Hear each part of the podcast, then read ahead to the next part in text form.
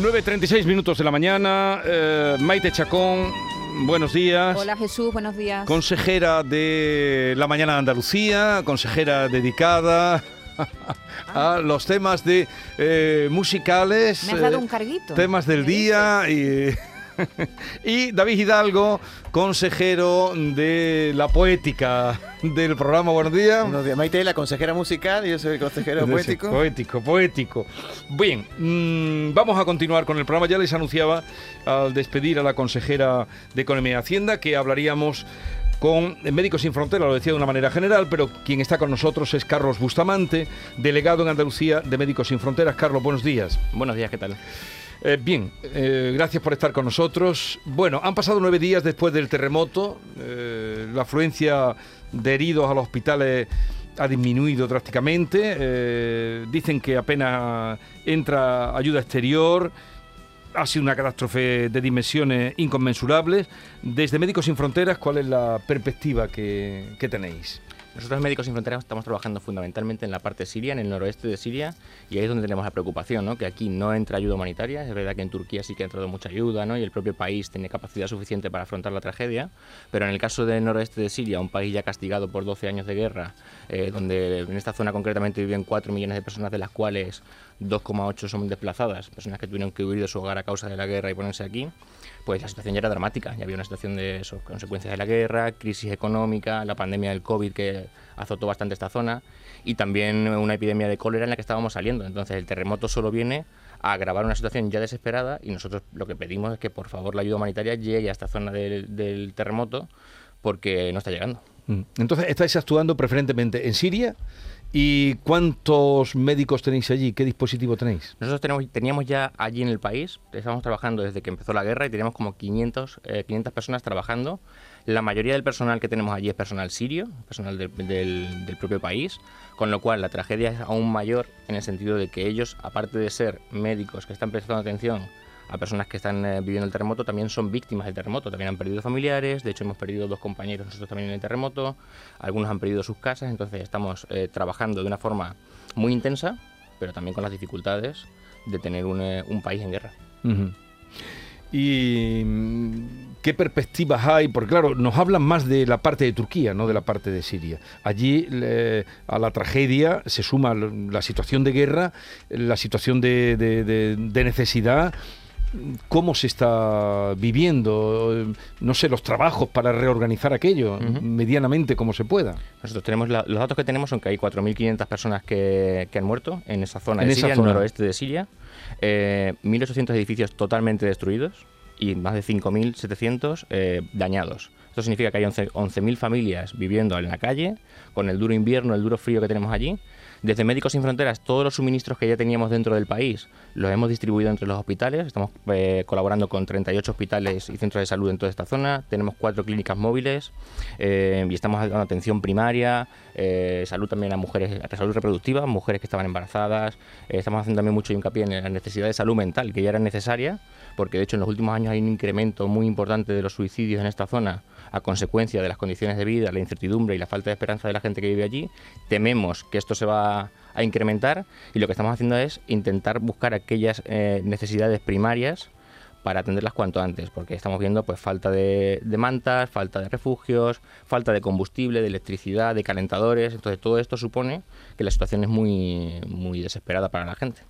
Es cierto que los edificios grandes que estaban construidos allí son los que principalmente se han destruido.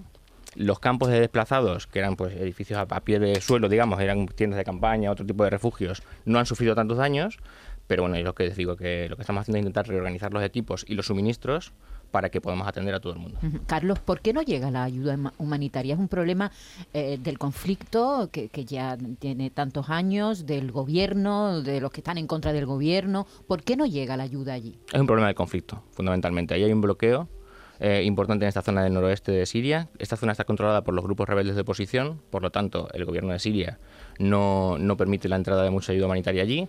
Y además hay un problema añadido y es que eh, desde hace un tiempo solo tenemos un paso fronterizo habilitado por la ONU para que pase la ayuda humanitaria, que es el paso de Bab al-Hawa. Antes había tres pasos humanitarios, dos en esta zona y uno en el noreste, pero desde hace tiempo se cerraron y solo queda este abierto. Entonces, claro, solo haber un paso de fronterizo humanitario para ayuda humanitaria, que además se ha visto dañado con el terremoto, durante varios días, pues se ha generado un cuello de botella importante para que la ayuda no llegue. Ya llega poca, pero la poca que puede llegar se ha visto bloqueada por, este, por esta situación. Hablas, Carlos, de, ese problema de Siria, pero yo diría otro más. Hablas de la guerra, del bloqueo de los pasos fronterizos y has hablado de la destrucción de edificios, pero es que de esos edificios hay más de 48 que son hospitales, ¿no? También han caído, ¿no? Exacto, 48 hospitales han quedado destruidos.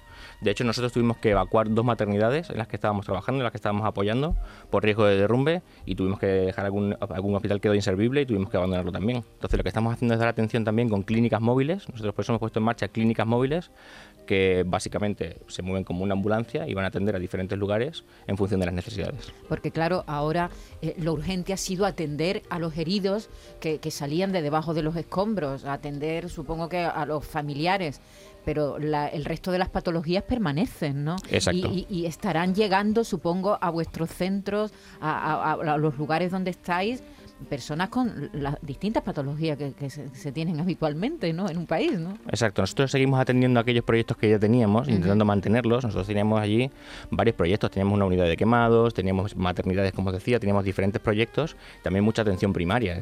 En esta zona del mundo, como os decía antes, viven 2,8 millones de desplazados, es decir, personas que han tenido que huir de su hogar, que siguen viviendo en campos de desplazados y que no tienen acceso ni siquiera a eso, a una salud primaria. Entonces nosotros seguimos manteniendo eh, toda esa atención y lo que tememos es que ahora esta segunda fase del terremoto, por llamarlo de alguna forma, después de que ya hemos hecho los rescates, ya han salido todos los supervivientes, ya lo que queda es atender esas cosas que van a quedar también olvidadas, por ejemplo, enfermedades crónicas, gente que tiene una enfermedad crónica y no tiene acceso, se ha quedado sin acceso a sus medicamentos, se ha quedado sin acceso a sus tratamientos, esto es lo que tenemos que hacer nosotros ahora.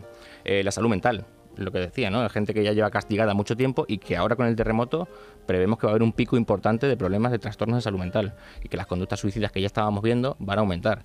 Em, todo este tipo de atenciones, mujeres que están embarazadas, la atención de salud sexual y reproductiva, de partos, tenemos que seguir dándola y ahora la tenemos que seguir dando en condiciones mucho más precarias y en instalaciones mucho más precarias. Eh, Carlos, decías que la mayoría de los médicos sin fronteras eh, que están allí eh, operando, que son precisamente del país, ¿de Andalucía tenéis allí ahora algún miembro de vuestro...? como os decía, ahora mismo el equipo que tenemos en Siria es íntegramente sirio, prácticamente íntegramente sirio. Sí que hemos mandado unas evaluaciones a, Turquía, porque bueno, sí que estamos dando la respuesta en, Siria, pero evidentemente hemos mandado varios equipos de evaluación a Turquía y ahí sí, sí que están yendo más españoles a hacer esa, eh, esa evaluación de cuáles son las necesidades. Lo cierto es que nosotros hemos pedido acceso al gobierno turco a ver que nos digan cuáles son las necesidades eh, principales y lo único que nos pide el gobierno turco son suministros médicos. Es cierto que el sistema sanitario de turco era mucho más potente y de hecho el propio gobierno ha desplazado a cientos de miles de médicos y ha eh, instalado 22 hospitales de campaña en la zona. Pero sí que los españoles están yendo ahora mismo más a la zona de Turquía a hacer evaluación y ver dónde podemos hacer eh, una intervención desde Médicos Sin Fronteras, mientras que en Siria el personal que tenemos es sirio. ¿Cómo es eh, vuestra vía de financiación o por dónde viene? Nosotros tenemos todo esto no se hace claro, nosotros tenemos la suerte de tener un modelo eh, de independencia. Nosotros el 99% de los fondos de Médicos Sin Fronteras son fondos privados, son fondos que vienen de personas como nosotros que deciden colaborar con la organización y esto nos permite ya tener un fondo de emergencias, es decir, un dinero previo para poder atender una emergencia y no tener que estar pidiendo en el momento que sucede. Y también nos permite tener em, preposicionados en los países stocks de materiales de emergencia. Nosotros siempre trabajamos en emergencias, trabajamos en Siria, ya teníamos materiales allí. Entonces, esto es gracias a que las personas colaboran con Médicos Sin Fronteras. Nosotros no dependemos de fondos públicos, solo de fondos privados, con el objetivo de poder actuar lo más rápido posible y de tener independencia de actuación cuando suceden este tipo de tragedias. Ahora que faltan tantos médicos, que se oye todos los días, falta de médicos, incluso aquí el consejero llegó a decir, ¿quién fue? ¿Quién lo dijo? Que si había algún médico que, que le daban trabajo ya mismo. ¿Por qué sigues en Médicos Sin Fronteras y, no pues en un centro de atención primaria o donde te correspondiera? Bueno, los equipos de Médicos Sin Fronteras están conformados no solo por médicos, ya, ya siempre, ¿no? sino que eh, de hecho la mayoría del personal que trabaja en Médicos Sin Fronteras no es médico, es, mm. personal sanitario de otras características. ¿no? ¿Por qué es importante que los médicos sigan trabajando en la, en la ayuda humanitaria? Porque si aquí algunas veces nos quejamos de que hay poca, pocos médicos, imaginaos en contextos como los que estamos hablando, ¿no? Imaginaos en contextos como los que trabajan Médicos Sin Fronteras, en países, no sé, como Etiopía, en países como Somalia, en países como ahora en Siria, ¿no? Hay, hay pocos médicos. De hecho, en Siria, uno de los problemas que agravan la situación es que a causa de la guerra muchos médicos tuvieron que huir porque eran objetivo de la guerra, los médicos en Siria, y, muchos, eh, aparte, fueron asesinados. Entonces, la carencia de médicos que existe en muchas partes del mundo es muy importante mucho más que la de aquí. Por eso es importante que sigan yendo médicos a hacer cooperación internacional y ayuda humanitaria.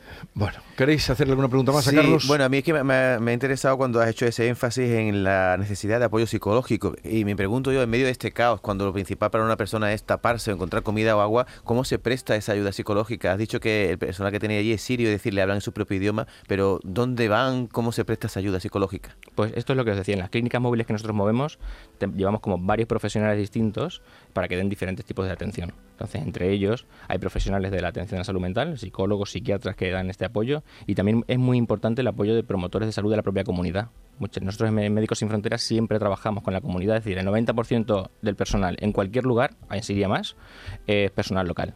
Esto facilita mucho el acceso a las personas y el hecho de tener promotores de salud hace que trabajemos muy cercanos con la comunidad a la que estamos atendiendo. Entonces, los problemas de salud mental afloran fácilmente. ¿Cómo os podemos ayudar? ¿Nos podéis ayudar? Pues mira, lo que nos puede ayudar, esto ya es una ayuda, que nos deis voz y que quede claro que es importante que llegue ayuda humanitaria a Siria, al noroeste de Siria, porque no está llegando la ayuda humanitaria allí. Entonces ya el hecho de, de que la gente conozca que esto es así es importante.